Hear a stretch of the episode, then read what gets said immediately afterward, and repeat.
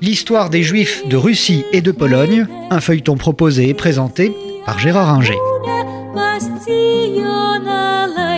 En 1808, Napoléon, euh, qui a conquis euh, le grand-duché de Varsovie, du moins ce qu'il appelle comme tel, c'est-à-dire les terres autour de Varsovie, décide, comme il le fait partout où il passe, de libérer les Juifs et de leur donner euh, l'égalité civile.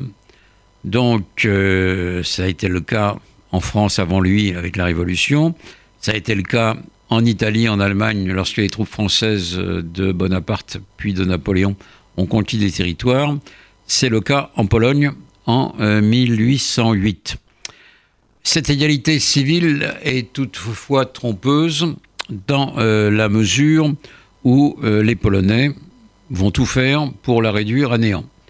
Ils n'appliqueront pas euh, l'égalité civile euh, promise par Bonaparte et promulguée par Bonaparte, euh, qui est l'empereur des Français sous le nom de Napoléon Ier, mais qui là est le protecteur de ce grand-duché de Varsovie. Et en revanche, ils vont appliquer les, mesures discriminatoires prises par, par Bonaparte, par Napoléon Ier contre euh, les juifs d'Alsace, par exemple, pour les assimiler davantage et au plus vite à la société française. Ils vont appliquer les mêmes mesures, alors qu'elles n'ont pas le même sens, c'est-à-dire euh, diminution des moitiés des dettes euh, dues par les chrétiens aux juifs, c'est-à-dire service militaire obligatoire, sans possibilité de se faire racheter euh, pour euh, ne pas effectuer euh, le service. Donc là, on trouve l'antisémitisme polonais traditionnel, l'antijudaïsme polonais traditionnel, qui fait que les Juifs qui avaient bien accueilli Napoléon Ier se retrouvent finalement dans la même situation jusqu'au moment où, en 1813, le grand-duché de Varsovie est détruit et euh, annexé par euh, Alexandre Ier. Le traité de Vienne de 1815 va agrandir le territoire euh, russe en Pologne. Le Grand-Duché de Varsovie va être annexé purement et simplement à la Russie, alors que dans le plan de partage de 1995, Varsovie et ses environs étaient en Prusse.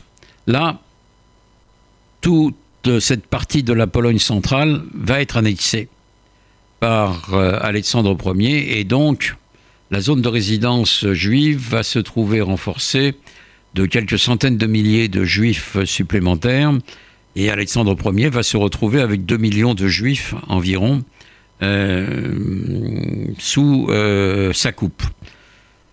On a vu qu'il avait mis en place un statut un peu libéral en 1804. Il va le maintenir, mais en, le modifiant quelque peu.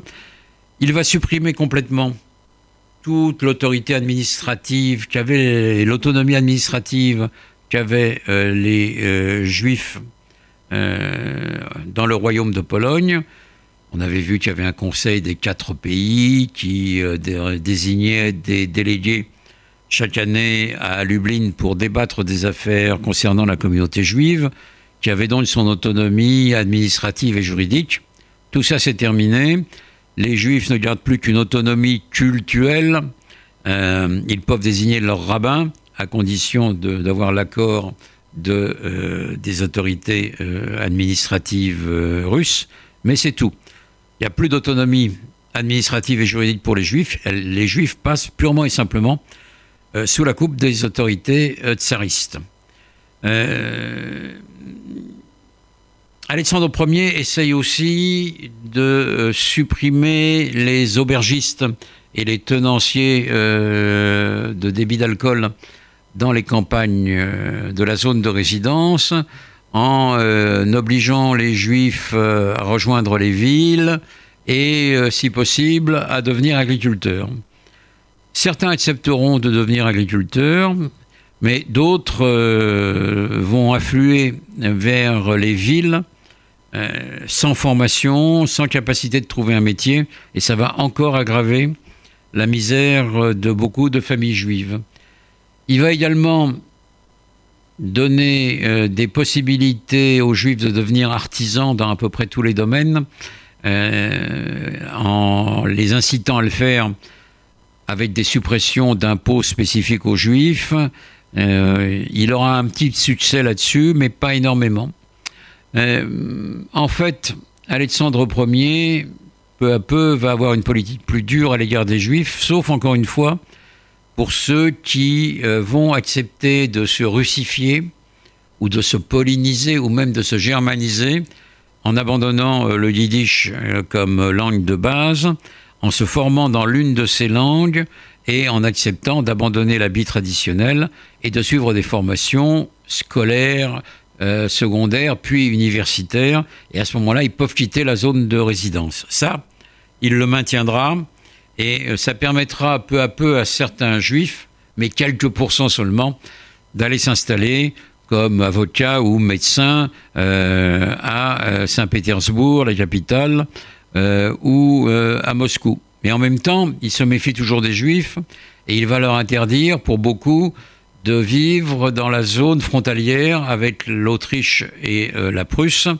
Et donc certains villageois vont devoir quitter euh, leur habitat, eux aussi, pour aller vers les villes. Euh, il, est interdit, sera interdit aux Juifs de vivre jusqu'à 50 km près euh, des frontières prussiennes et autrichiennes. Comme ses successeurs, il va également essayer de christianiser les Juifs. Une société pour les chrétiens israélites va se créer, richement dotée, et là on, fait miroiter aux Juifs tous les avantages euh, possibles, imaginables s'ils deviennent chrétiens. Euh, donc euh, plus d'impôts spécifiques, possibilité d'accéder à tous les emplois de fonctionnaires, etc. Oui, très bien, sauf qu'il n'y a pas un juif qui a accepté de suivre ces recommandations. Et donc cette société de chrétiens israélites va se dissoudre, va être dissoute très peu de temps avant la mort euh, d'Alexandre Ier, euh, parce qu'elle n'aboutit à rien.